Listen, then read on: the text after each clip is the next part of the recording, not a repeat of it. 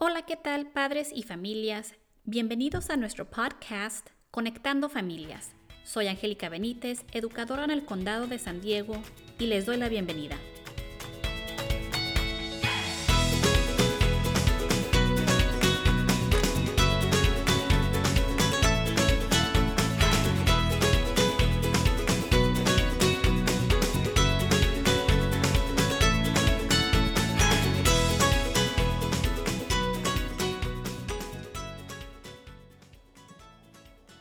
Tenemos a un invitado increíble. Tenemos aquí al señor Héctor Mesa. Y para que nuestra audiencia y familia conozca un poquito más del señor Mesa, él tiene una maestría en educación y psicología con énfasis en consejería. Tiene su credencial de servicios de personal estudiantil en consejería escolar y una acreditación de formación en terapia, terapia familiar breve y estratégica a partir de la investigación mental Instituto en Palo Alto, California, y CEFAPS, que viene siendo Centro de Terapia Familiar y de Pareja de Tijuana, Baja California, México. Actualmente, el señor Mesa está matriculado en psicología clínica, especializándose en psicoterapia transpersonal y esperemos que, que se gradúe este año, ¿no? El 2021. Como ven, Aquí nuestro psicólogo muy preparado para apoyar a nuestras familias y para nosotros es un gran honor tenerte aquí, Héctor, con nosotros este día con nuestra audiencia. Gracias, no, gracias a ti por la invitación, Angélica. Es un honor, un placer estar aquí en este espacio para, para venir y proveer de, de, un tipo de educación y conciencia a nuestra comunidad y familias. Para mí es un honor y gracias. Estoy agradecido por la invitación. Gracias, Héctor, gracias. Y para este segmento me gustaría, Héctor, enfocarme en lo que nuestras familias han pasado este año de la pandemia, pues ya es más del año, ya llevamos casi para el año y medio, y hablar sobre el, lo que es el trauma uh, y las situaciones adversas que hemos visto, que hemos vivido a través de todo este año, año y medio, ya casi. ¿Cómo la ves? Muy bien, pero pues vamos a empezar con para, para, relacionarlo, asociarlo con lo que fue la pandemia, fue la crisis actual y global, ¿no? Sí. Y la pregunta puede ser, ¿qué nos quiere transmitir la vida con la actual crisis que pasamos y a veces todavía estamos como ya saliendo de ella, ¿no? Pero la epidemia no creo ser la causa de nuestras crisis internas, son la consecuencia de un conflicto más profundo. Llegamos a revivir, tocar y sentir como emociones pasadas de nuestras vidas, quizás desde una infancia entonces, existen cambios donde hemos dejado de salir, ¿no? Tuvimos un momento donde no salíamos y permanecíamos en nuestras casas y la vida de nosotros demoró la que llevábamos por fuera. Entonces, un mundo nos obligó a detenernos y reflexionar nuestras vidas, a nuestras familias, hasta nuestras propias relaciones con los hijos y nuestros cónyuges. Uh -huh. Entonces, la vida, la, la vida esta nos pide reencontrarnos con nuestra esencia. Entonces, hoy quiero, quiero englomerar todo, ¿no? Sí. Pero hay que olvidarnos un momento cómo está el mundo. Y lo que le pedimos a la gente es, hay que reflexionar en, en, en cómo está nuestro mundo, qué relaciones están en nuestras vidas.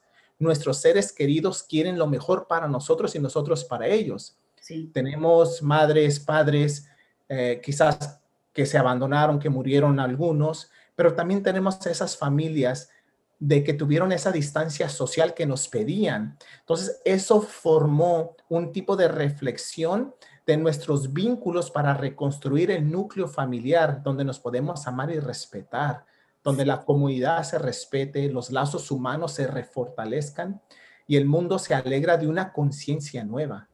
Creo que esta fue la oportunidad para hacer el cambio que queríamos ver en el mundo, porque fueron tiempos de sombra, pero también en tiempos de sombra nos pide más conciencia.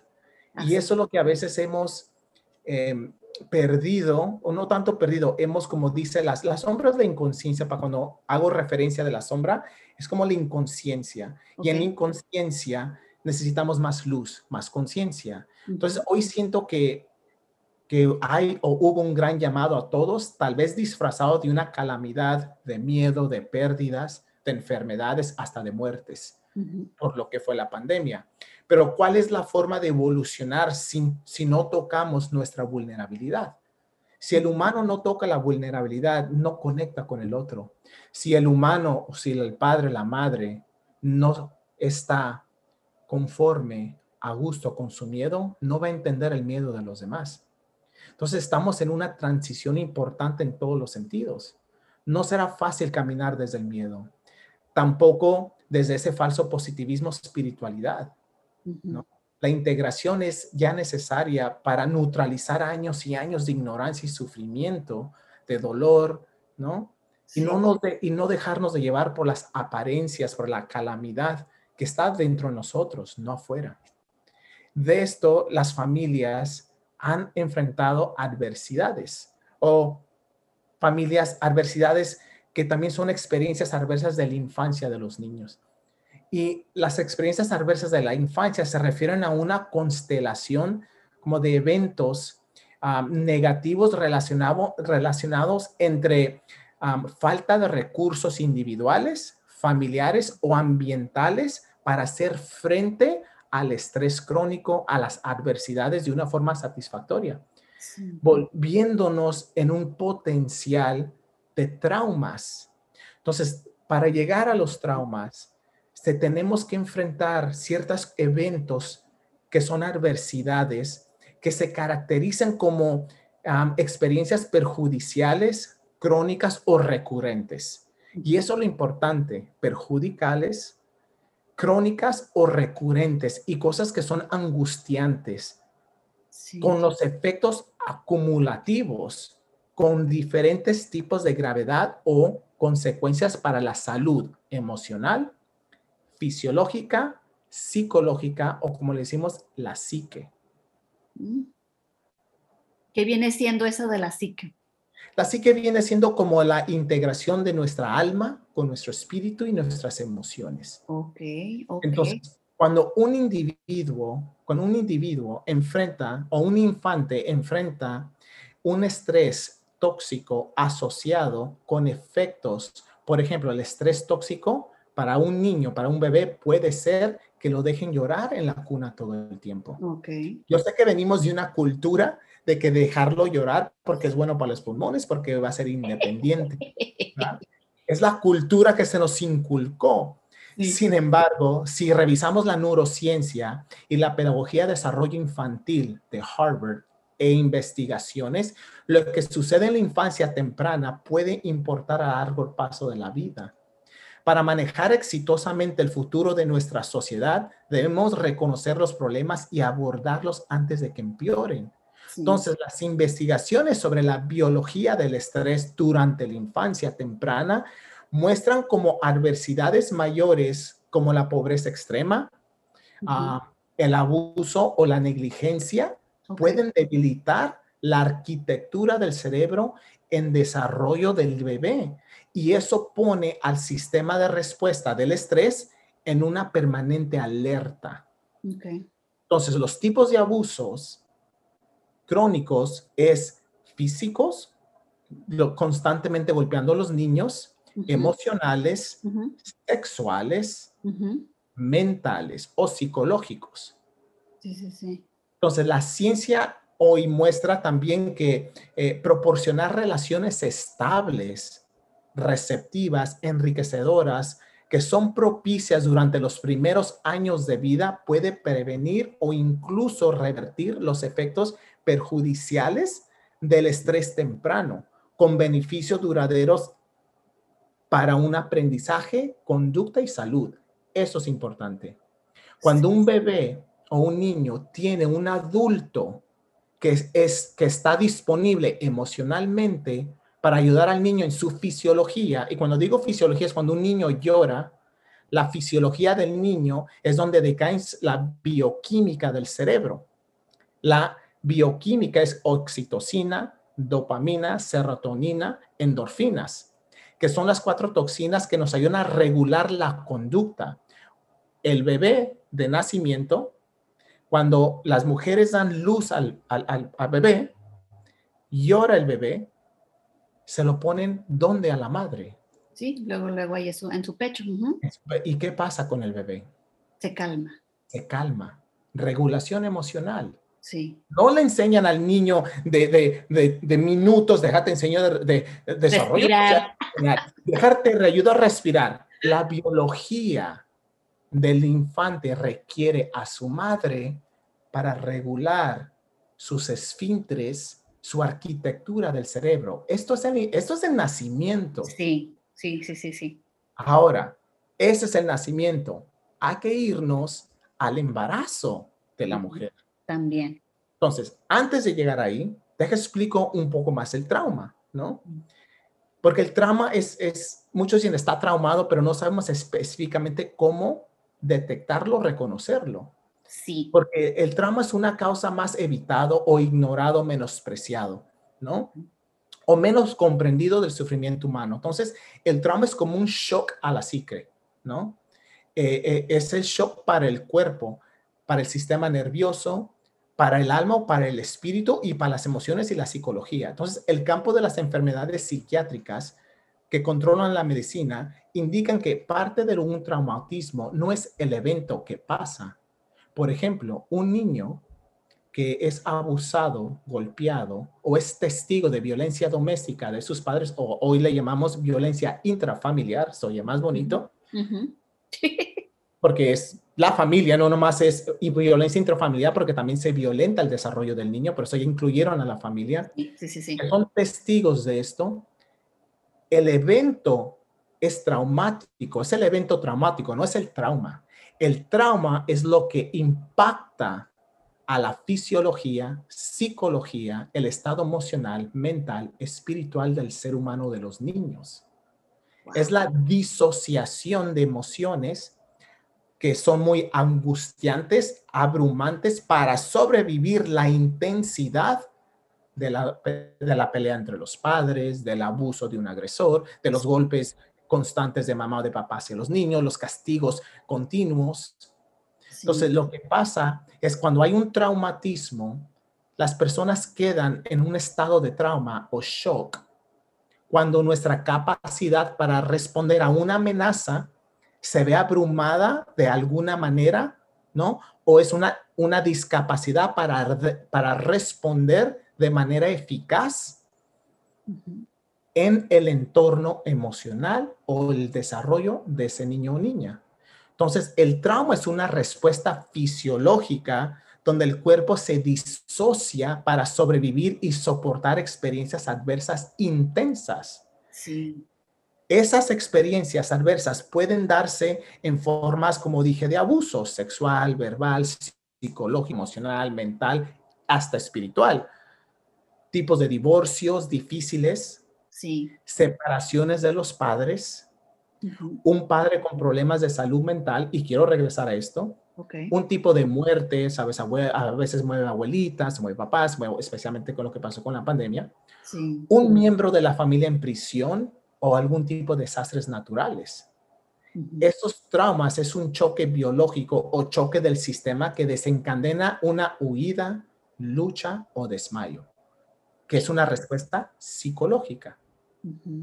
Entonces, indiqué que un padre o una madre con problemas de salud mental, padre con depresión, depresión crónica, ansiedad, neurosis, ¿por qué eso afecta al niño? Porque a veces la madre o el padre, en este caso la madre, por la fusión emocional de la madre con los bebés, la madre, si está en un estado depresivo, ansioso, angustiante, de insomnio, de neurosis, no sabe cómo responder a la necesidad básica de su bebé y la necesidad básica psicológica emocional. La madre no se conecta con su fuente emocional para responder al estado emocional del bebé o de los hijos. ¿Qué ha sucedido? Hemos industrializado a las familias, porque ahora metemos que timeout, no, ya, bueno, ya no usamos tantos timeout, pero castigos, quítale la tecnología, restríngelo y no funciona. Sí, cierto. ajá, y, y entonces lo que hacemos, Angélica, separamos al niño y su fisiología que requiere mamá un abrazo o una comprensión para que la fisiología del niño regule, como indiqué el ejemplo del nacimiento del bebé, para que el niño de 2, 3, 4, 5, 6, 7, 8, 9, 10 años regule y así pueda aprender dentro de la adversidad del niño. Un niño triste, enojado, angustiado, con miedo, no aprende al llamado o la demanda de mamá o de maestros o de un adulto. Si como adultos no aprendemos cuando estamos enojados, imagínate un niño que no tiene control. Claro que sí, tienes toda la razón en eso, sí. ¿Cómo empieza esto? De acuerdo a muchas investigaciones, desde el embarazo tiene mucho que ver. El estado emocional es importante de la madre cuando se embaraza del bebé. Y esos estados emocionales son patrones que se repiten donde la naturaleza lo que hace es copiar una información y pasarla. Que en, cuando hay una mamá en trauma, haz un ejemplo, un ejemplo te daría que si una mujer viene de una infancia traumática donde papás bebían, golpeaban a la madre y esta niña crece, se casa, ella en su M, ADN, que es la mitocondria genética, tiene la información de ese impacto y de ese estrés y ella lo pasa a sus bebés. Y esa información, lo que podemos hacer en nuestras vidas, nosotros como adultos, ahorita es reescribirla y cambiarla. Sí. Lo que hemos vivido. Pero ¿cómo hacemos eso? ¿No? Cuando una mujer está esperando un hijo, lógicamente vamos a revivir lo que vivió nuestra madre en su embarazo.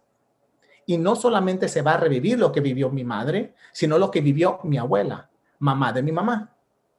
Y eso no es porque sí, el óvulo que va a ser tu hijo se hizo en la barriga, en el estómago de mamá. Por lo tanto, ¿no? Tú ya estabas en la barriga de tu abuela cuando tu madre estaba en la barriga de ella. Sí, cierto. Entonces, por lo tanto, este patrón hace una estructura y se revive.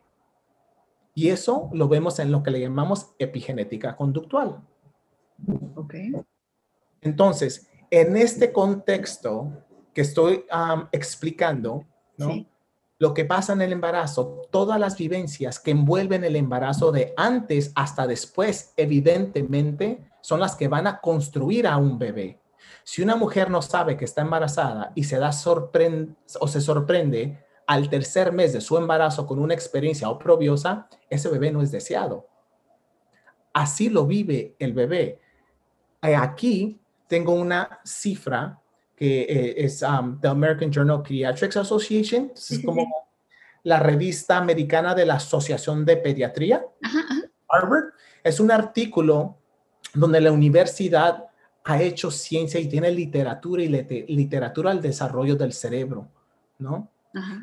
Y, el, y, está en un artículo que se llama, me parece como un marco científico ah, integrado para la supervivencia infantil y el desarrollo infantil. Ok.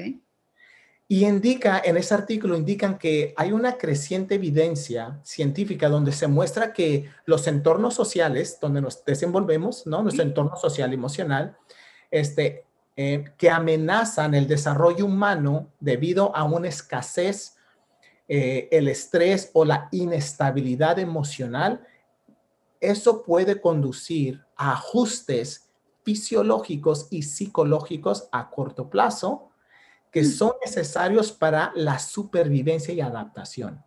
Eso es importante. Sí.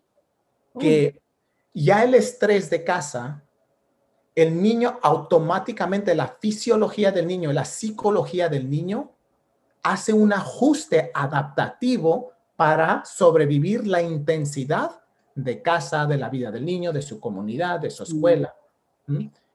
Si no es así, si no hay un, si hay un entorno con mucho estrés, eso va a impactar el desarrollo cerebral del niño con resultados negativos en el aprendizaje del niño, la conducta, la salud mental, emocional y la longevidad. Que lo que sabemos como educadores también, todo eso de que afecta todo eso ¿eh? cuando los niños están en un entorno de mucho estrés. Así es. Y eso lo vemos en las escuelas. Claro. Los niños manifiestan sus traumas en, en, en, la, en las escuelas. Sin embargo, en mi experiencia académica, psicológica, jamás nos dieron capacitación de traumatismos infantiles, jamás. Sí, cierto. Mucho menos a los maestros. Los maestros responden con el modelo de conducta o behavior model. Ya, yeah, behavior management, todo eso. No, no, nunca tuvimos en nuestra credencial, en nuestro programa, clases que realmente se enfocan en, la, en lo que es el trauma infantil. Exacto. Y la conducta del niño es una manifestación de algo secundario o de una situación secundaria. Entonces, queremos manejar y le reprimimos la experiencia del niño que influye o que influye en el desarrollo del cerebro, donde el niño no tiene control de su fisiología, su psicología o lo que le llamamos la neurobiología. Mm. La neurobiología que viene siendo parte de tu cognición, emoción y fisiología, donde esas tres hay una interacción. Sí, sí, Entonces, Si, vemos, si vemos el desarrollo emocional y cognitivo que afecta a mi biología, sí, los niños o los doctores dicen, bueno, es que eh, está depresivo, tiene TDAH. Bueno, si estudias la neurociencia del niño, el TDAH realmente no existe, está en características, pero es el impacto del desarrollo del cerebro que empieza a tener implicaciones en el desarrollo del niño emocional cognitivo. Pero si el niño es depresivo o si hay una persona depresiva, bueno, pero ¿de dónde viene la depresión? ¿Qué ocasionó? Estamos viendo efectos y no causas. Sí, sí, sí. Y en este país nos enfocamos en eso, en las instituciones de casa, escuelas y en el, en el model o en el modelo de, doctor o médico de, medicina, de medicina. Nos enfocamos en los efectos. El niño va a la escuela, se enfoca en los efectos. El niño se está aportando, sí, no se mueve, he's fidgeting, bueno, porque he's fidgeting, porque tiene una irregulación emocional y fisiológica y hay algo inconsciente que está alterando al niño o por el trauma del niño está en alerta. Sí. En constante alerta. Su cerebro está en alerta y el niño no lo sabe porque los mismos niños dicen, es que no sé lo que me pasa. Sí, es cierto. Sí nos ha tocado, en, yo creo en cada escuela, en cada escuela eh, hay casos que exactamente así dicen los niños, que no saben el por qué, el porqué de, su, de sus acciones, el porqué de su movimiento, el porqué de, de su gritar, o sea, pues sí, todo eso. Y, y eso es lo que sucede. Entonces, ¿qué es lo que pasa cuando hay traumas? La forma en que los niños pequeños se adaptan a la angustia por el estrés de la escuela, de casa, de la sociedad, del papá, de la mamá, de los maestros, de las expectativas. El niño hace un ajuste a la angustia, al estrés excesivo de escuelas de todo su alrededor, donde le va a ayudar al niño sobrellevar esas dificultades iniciales o esos estreses, pero esos mismos mecanismos de afrontamiento o coping skills se convierten en una especie de patología después en su vida. Y patología puede ser un problema psicológico, mm. depresivo, trastornos de la salud mental. Yo quiero investigar cómo las instituciones académicas impactan la patología de niños cuando son adultos. Sí. Porque tenemos mucho que ver. Sí. Yo, yo hice una, unos datos pequeños y esto es interesante. Los niños van a la escuela como que entre 8 a 3 de la tarde, ¿verdad? Sí, ajá. 8 a 3. Y estamos hablando de kinder a sexto, ¿no? Correcto.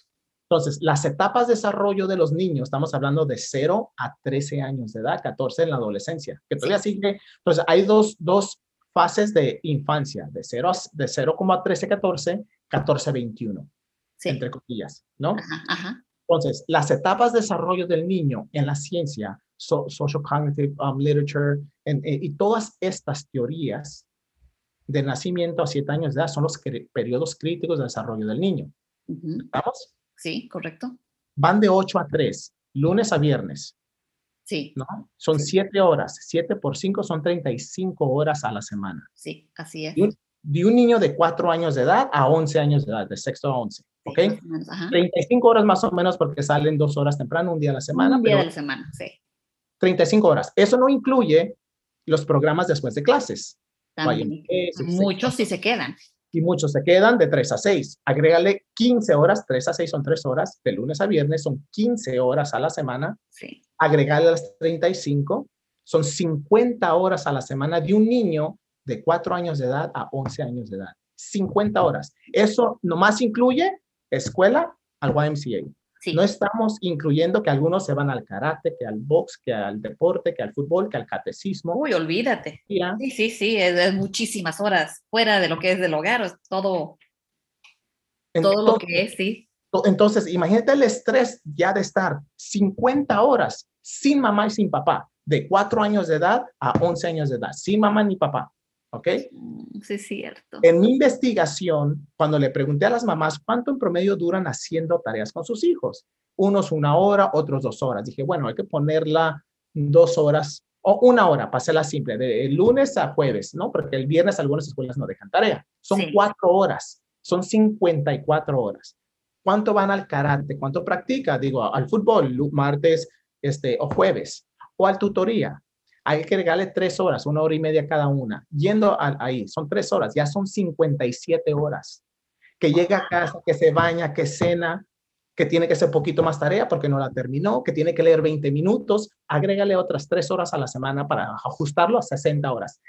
Un niño de 4 años de edad a 11 años de edad en las etapas de desarrollo va un promedio de 60 horas de lunes a viernes a una institución académica y organizacional. ¿Por qué nos estamos quejando que hay problemas de salud mental cuando las mismas instituciones estamos creando estas estrés tóxico y crónico a los niños? Y sí, o sea, no, no vemos realmente, realmente todas las horas que pasan nuestros chiquitos fuera de, de nosotros, pues de los papás. ¿Por qué? Porque es, vivimos bajo el sistema. Un, todo es bajo un sistema. Claro. Y eso es de lunes a viernes. Algunos que van a, que tienen torneos fines de semana, otros que están usando que les van a dan una hora, dos horas en los videojuegos, en la tecnología. Cuando como niño tengo yo el apego con mi madre o con mi padre?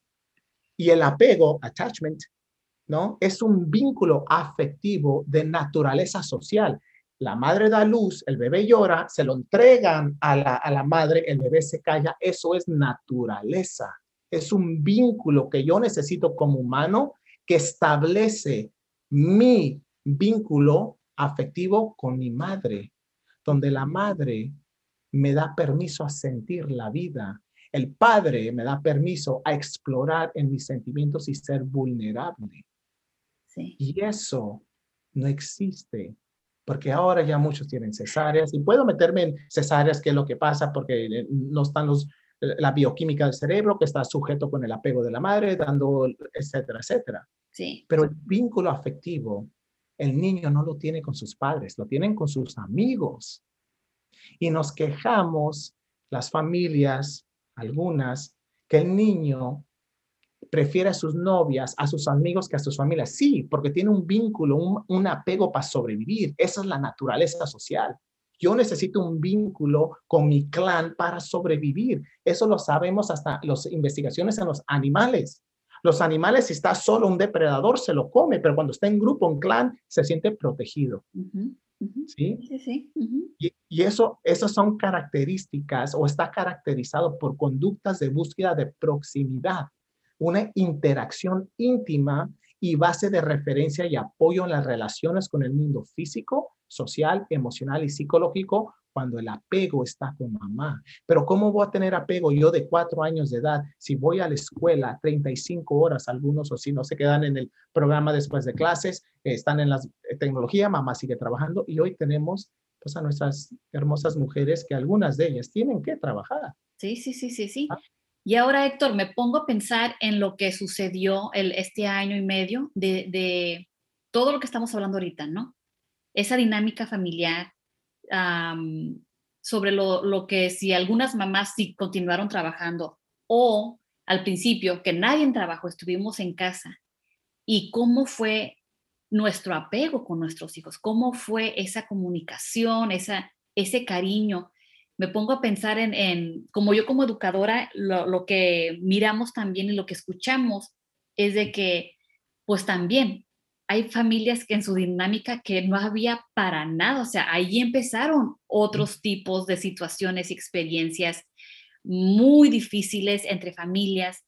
Entonces, regresando al, a lo que estabas diciendo y, el, todo el año que pasó, ¿cómo podemos que nuestras familias se den cuenta de lo que, de lo que pasamos como familia y cómo, cómo podemos ayudar a estas familias que o tal vez dijeron, chin, o sea, sí, de plano, durante todo este año, yo, yo les dije a mis hijos que estoy muy estresada, estoy deprimida, ¿cómo podemos ayudar a estas familias que, que no hubo ese cariño, no hubo ese abrazo, no hubo esa comunicación de amor durante el año? Porque los adultos estaban teniendo sus propios desafíos como padres o, o por su trabajo. ¿Cómo podemos ayudar a estas familias? Mm. Mira, primero tenemos que revisar nuestro campo emocional como padres, em, ver lo que nos ha afectado en mi historia transgeneracional. Cuando digo transgeneracional es nuestra madre, padre, abuelo, bisabuelo, etc. Yo no puedo hacer un cambio al frente cuando todavía tengo algo reprimido que no me deja estar con mis hijos o no me deja ser. La pandemia sacó o la pandemia vino a activar muchos traumas que estaban interiorizados en muchas familias. Caían en depresiones, en ansiedades, desesperaciones, insomnio, que es uno también uno de los de las causas más grandes en este país, que no duermen nuestras madrecitas porque parecen trabajadoras de hormigas, trabajen, trabajen, trabajen en casa y bueno, algunas trabajan fuera, ¿no? Sí. Y lo que ha sucedido, la, la mujer pierde la fuente de maternidad y se convierte en una fuente de trabajadora social o sea, cierto. de trabajar en la sociedad, no, no trabajadora social de, de, la profesión, pero de una trabajadora en la sociedad. En la sociedad, sí, sí, sí. En la sociedad. Y cuando llega a casa, ya no tiene el apego, la proximidad afectiva con el niño, se convierte en la trabajadora profesional. Eso es con maestros, psicólogos, consejeros, etc. Todo, sí, todo, sí, de todo. Ajá. Pierden la fuente de maternidad la esencia de mamá con los bebés. Para ello, tenemos que detectar qué es mi historia, qué es porque no puedo responder al llanto, al llamado, porque un llanto es un lenguaje, pero es un llamado de mis hijos e hijas para ayudarlos. Pero nos han inoculado, domesticado información de que si el niño llora, tú reprímelo o dale opciones, pero le damos opciones referente a mi expectativa como adulto lo que yo quiero que mi niño llegue a la expectativa que le pongo si está llorando, sin realmente entender o sentir el llanto de mi hijo, porque mi intuición como mamá o papá, en este caso mamá, por la fusión emocional, responde a esa necesidad del bebé. Pero hay, una, hay un choque de creencias porque luego la sociedad dice, pero no, porque luego se sale con las suyas, te manipula el niño, el niño este lo vas a hacer chiqueado, tenemos unas características. Esos son contextos sociales. No vemos los contextos neuropsicológicos de la neurobiología dentro de la pedagogía desarrollo de un ser humano o de un bebé, niño o niña. Sí. Es lo que requiere ese bebé. Y si vamos a las aldeas de antes, un bebé requiere a su madre, a su presencia de la madre, los primeros tres a cinco años de vida. Y eso ya no suele suceder en este país, porque a los meses mamá está trabajando. Sí, de la maternidad que viene siendo nomás dos meses, si es que. Dos meses. Dos meses, ajá. Y hasta la, puede ser hasta menos, o sea, todo depende, o sea, y, qué horror, o sea, pensar en eso de que tanto que nos necesitan los, nuestros hijos, pero como, en, como vivimos en esta, en esta sociedad, es regresarnos para atrás a trabajar. Entonces, e, esto ha sido las experiencias adversas de un bebé. Para la madre, para llegar a ello, también ella tiene que tener relaciones que la apoyen. Unos recursos donde ella puede ir, donde puede también manifestar sus preocupaciones, sus ansiedades, para que ella trabaje o tenga un, un estado emocional psicológico equilibrado, encontrando un recurso de apoyos, de relaciones, pero relaciones fructíferas que te apoyen. No, no digo como las famosas, le digo a mi mamá, qué comadres son que empiezan a chismear o que decimos en, México, ¿no? Le tiras cizaña. Pero sí, sí, algo de beneficio, ¿no? Algo que, realmente sea benéfico para la salud mental y también cuidarse, pero cuidarse en la forma de dormir, ¿no? Tener una calidad de dormir. Sí. Cuidarse en el estado de salud mental, psicológico, emocional, hacer actividad física. Sí tener experiencias en la naturaleza o una nutrición balanceada. Ahora, cuando digo nutrición equilibrada o balanceada, es difícil porque tenemos familias en extrema pobreza. ¿Cómo le pedimos nutrición balanceada? Sí, familias en extrema pobreza. Entonces, es elegir lo mejor que tengas y lo mejor que puedes para un bien.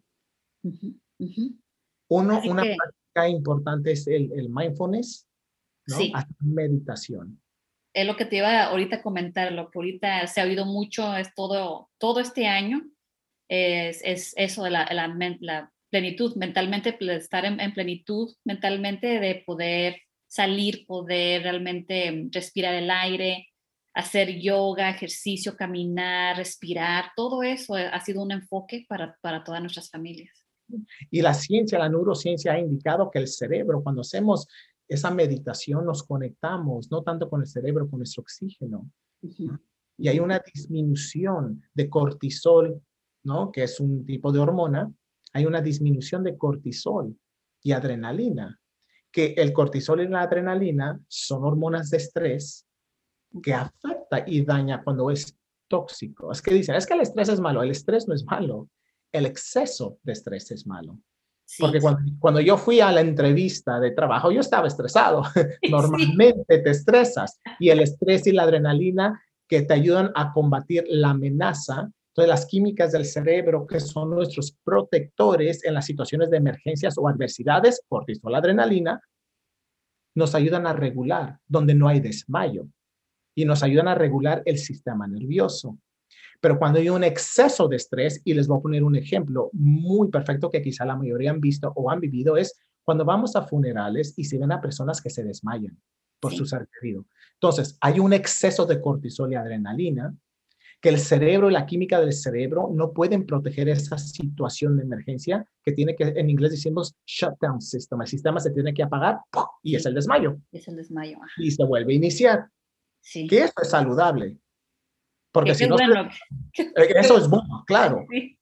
Y por eso y hay algunas personas que se desmayan cuando van a dar una plática frente al público, ¿no? Porque no pueden manejar esos nervios, porque ellos lo toman como una amenaza. Bueno, no ellos, el, el cerebro lo toma como una amenaza. Sí, cierto. Que es igual un niño. Cuando tiene un trauma, el niño toma su entorno como una amenaza. Ejemplo, si un niño viene de, de violencia doméstica y va a la escuela y una, una, maestra le grita, vamos a decir que el niño se llama John, que viene de, de una casa de violencia doméstica. Sí. John va a la escuela. La maestra le, le grita Pedro, ¿no? Sí. La maestra gritar al Pedro, el cerebro de John se activa, porque para el cerebro de John es una amenaza el grito de la maestra.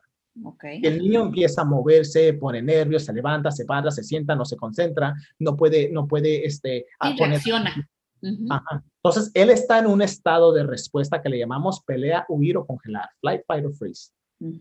Como no se puede ir del salón, se está congelado.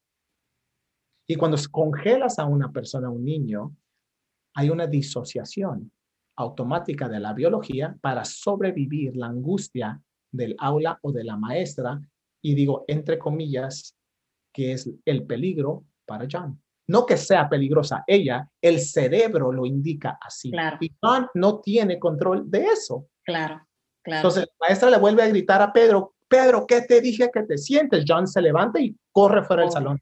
y la maestra dice, sí, no hace caso a este niño, siempre lo está haciendo todos los días, ¿no? Sí, también. Cuando no tiene la información que tiene un tipo o puede ser un tipo de trauma.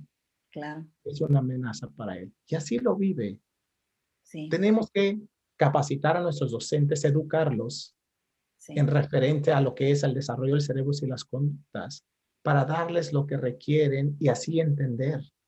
¿Qué es lo que está sucediendo? ¿Qué es lo que está sucediendo? Porque hay una pérdida de conexión de nosotros mismos o con nuestras familias, ¿no? Y el mundo que nos rodea. Y esa pérdida de conexión a menudo es difícil de reconocer porque no ocurre de una vez. Sucede lentamente con el tiempo o las adversidades. Y nos vamos adaptando a esos cambios sutiles, a veces sin ni siquiera notarlos. Es cierto. Y los manifestamos cuando llegamos a, adolescentes o adultos, manifiestan los traumas en insomnios, drogas, uso de, algún tipo de químicos, um, promiscuidad o um, sexual o tienen sexo um, con, con, ¿cómo se dice? consecutivamente con diferentes personas. Sí, sí, sí. Y empezamos a construir un tipo de patología que son depresiones, alteraciones fisiológicas, gastritis, colitis, todos los itis. Sí, sí, sí, sí. Me encanta, me encanta como, como lo acabas de decir, como nos acabas de, de, de decir, de mostrar de todo lo que, como todas nuestras experiencias, todo viene desde el embarazo, o sea, toda nuestra, la forma en que nosotros reaccionamos o cómo hagamos a, tal vez reaccionamos este año en cómo la depresión, eh, la ansiedad, todo viene ya, del, ya lo traemos desde antes, de, cuando crecimos, cuando éramos niños. entonces sí, sí es algo que realmente quería yo recalcar en nuestras familias, en nuestra audiencia, nuestros padres que nos están escuchando, porque como dice el señor Mesa, ya, ya lo traemos, ya lo traemos, pero tal vez en este año surgió mucho más, ¿verdad? Tal, tal vez surgió mucho, mucho más. Y, y, ahorita que ya lo reconocemos como tal, de que ya, ya lo traíamos, nomás que ya lo, lo, lo vivimos, lo sacamos, Ahora, ¿cómo podemos, tú tienes algunos recursos de, de si las familias necesitan esa ayuda? Por esas, como dices tú, las madres que no tienen ese apoyo, que no tienen un centro de realmente profesional o de, ayuda, sus relaciones que sean realmente beneficiosas para ellos, ¿dónde pueden ellos buscar esa ayuda? ¿Qué, ¿Qué nos puedes decir sobre eso? Tenemos, bueno, conmigo pueden eh, comunicarse conmigo. Si quieres, al final doy mi información. Eh, también tengo una colega que se llama Socorro Ceja y ella también es, tanatóloga y también da cursos de lunes a, miércoles, diferentes temas, pero todos los miércoles es de duelo y pérdida.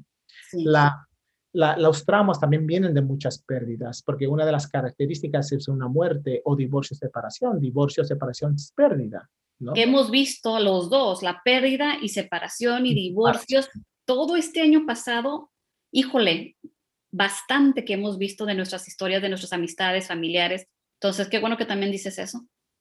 Y eso es importante. Entonces, también recurrir a los centros que tienen cerca de ellos a, los centros de recursos familiares. Si hay algunos, yo sé que Chula Vista tiene unos, yo sé que National City tiene unos, San Diego también tiene unos, o si, o si se van al 211, 211, donde tienen, también dentro de ahí les pueden otorgar tipos de información. Hay mucha información que se puede dar también. Este se les puede, lo que hago cuando me llaman y requieran algún tipo de apoyo, dependiendo de la situación, yo les envío lecturas o videos de psicólogos donde ellos puedan aprender más sobre la situación.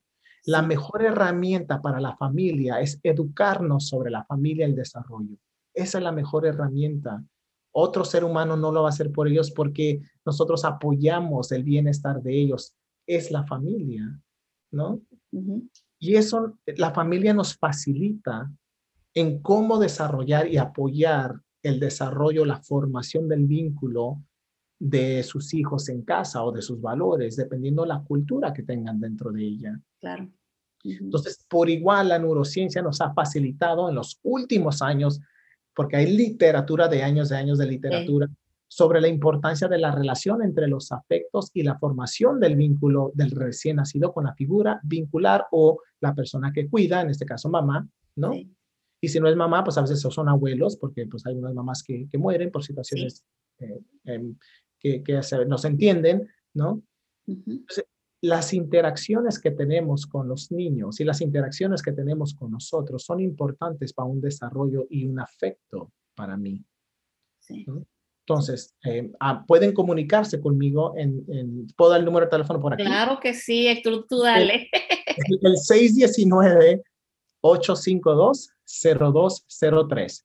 Ese es mi celular pueden mandarme un texto, nomás que sí que digan eh, que eh, escucharon tu programa, ¿va? Y se les da un descuento de un dólar para el Starbucks. No, no te creas.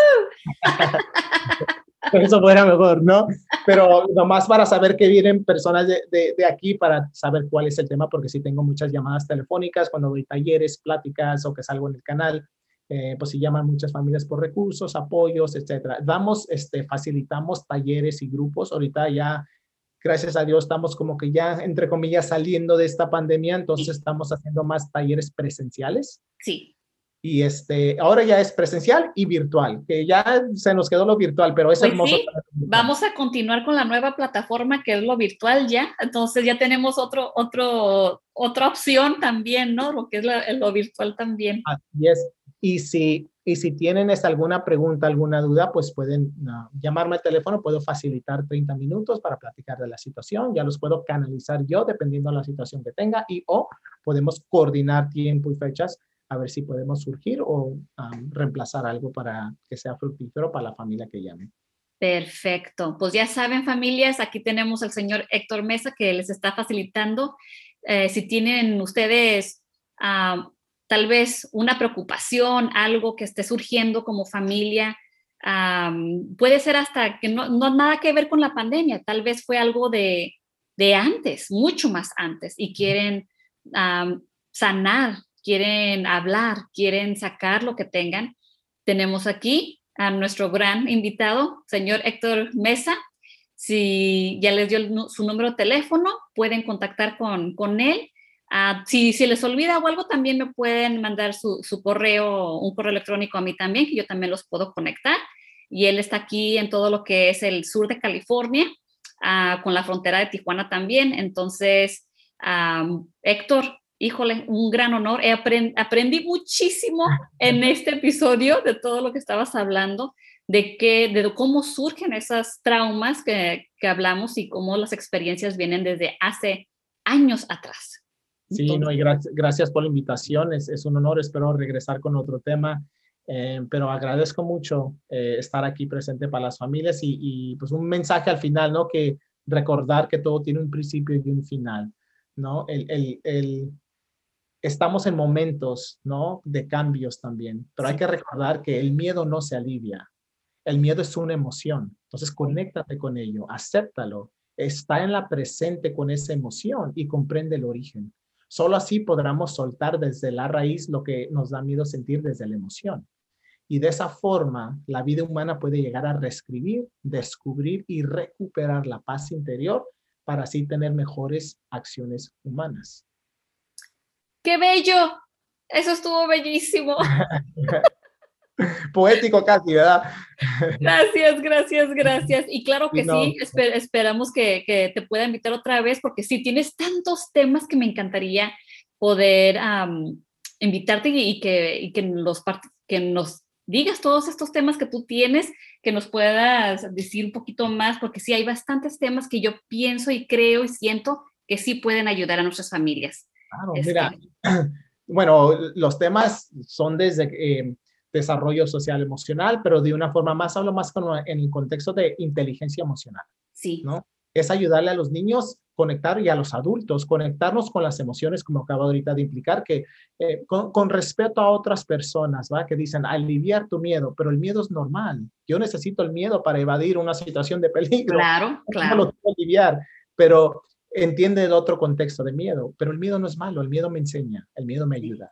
Entonces son experiencias adversas de la infancia, traumas infantiles de adultos, impacto psicológico, en este caso era del COVID, violencia intrafamiliar, sanando emociones dañadas, consecuencias del maltrato psicológico, romper lazos de amor, lazos de dolor, que recuerde desarrollo intelectual emocional, eh, disciplina, ¿no? Pero una, una, una, disciplina más educativa, no disciplina de que vas a golpear, quitar, es más como una reflexión de entender la disciplina para saber cómo responder con mis adolescentes, ¿no? Ah, este, funciones, entre comillas, funciones en las familias, este, crisis familiares, la cultura familiar, etcétera, etcétera. Y tengo uno este, específicamente para los varones, para los papás o los adultos. Ay, ese está perfecto también. Yo creo que te invito para, para poder hablar también nomás para nuestros padres, varones. para los varones nomás se llama hombres en sanación, ¿no? Y ese es como un conocimiento de hombre en perspectiva cultural, donde el hombre también tiene cargas, ¿no? Claro. Las cargas nos inhiben a tener un conocimiento de amor. Y en ese contexto integramos los cuatro elementos para vivir, entre comillas, en amor, ¿no? Perfecto, me encantan todo, todo lo que has dicho. Todo lo que has dicho, yo creo que si lo traemos al programa, tan siquiera así como ahorita nuestros, nuestros episodios son, son un poco cortos, no son largos, no son talleres uh, full blown, ¿verdad? Todo, todo lo que es uh, un taller con, con, con el contenido. Uh, pero claro que sí, unos 20, 30 minutos de poder, poder platicar con nuestras familias y contigo para poder que se beneficien, que reflexionen, que que miren en sí, en, dentro de ellos mismos y, ver qué es lo que se necesita para poder continuar y establecer eh, una dinámica, entre comillas, como dices, de amor en, su familia. Sí, eso es importante, más nosotros los varones, ¿va? que el estereotipo que lleva el hombre. y más en nuestra cultura, ¿verdad? Héctor, un millón de gracias. Te vuelvo a invitar. Y familias, ya saben, aquí estamos ah, con el señor Héctor Mesa. Si ocupan su, su número de teléfono, me pueden contactar a mi correo electrónico, que ahorita se los voy a proveer también. pero antes de, terminar, Héctor, bendiciones. Todo lo que haces por nuestras familias es realmente hermosísimo. Tu, la forma en que te comunicas, la forma en tu entusiasmo, tu energía, se transmite, se escucha y realmente es una bendición poder traer eh, tu conocimiento, tu experiencia con nuestras familias. Es que muchísimas gracias, Héctor. gracias a ti, un abrazo para ti y por los, tus escuchantes. Este, un fuerte abrazo afectivo y cariñoso. Gracias igualmente. Y concluimos nuestro segmento de hoy. Gracias por haber escuchado este segmento informativo para nuestras familias. Si desea escuchar más segmentos, estamos bajo Apple Podcast, Google Podcast, Spotify, Stitcher y Amazon Music. Si le gustaría conectarse por un correo electrónico, estamos bajo conectandofamilias2020 Aquí los espero para el siguiente tema. Cuídese mucho y les mando un fuerte abrazo. Bye.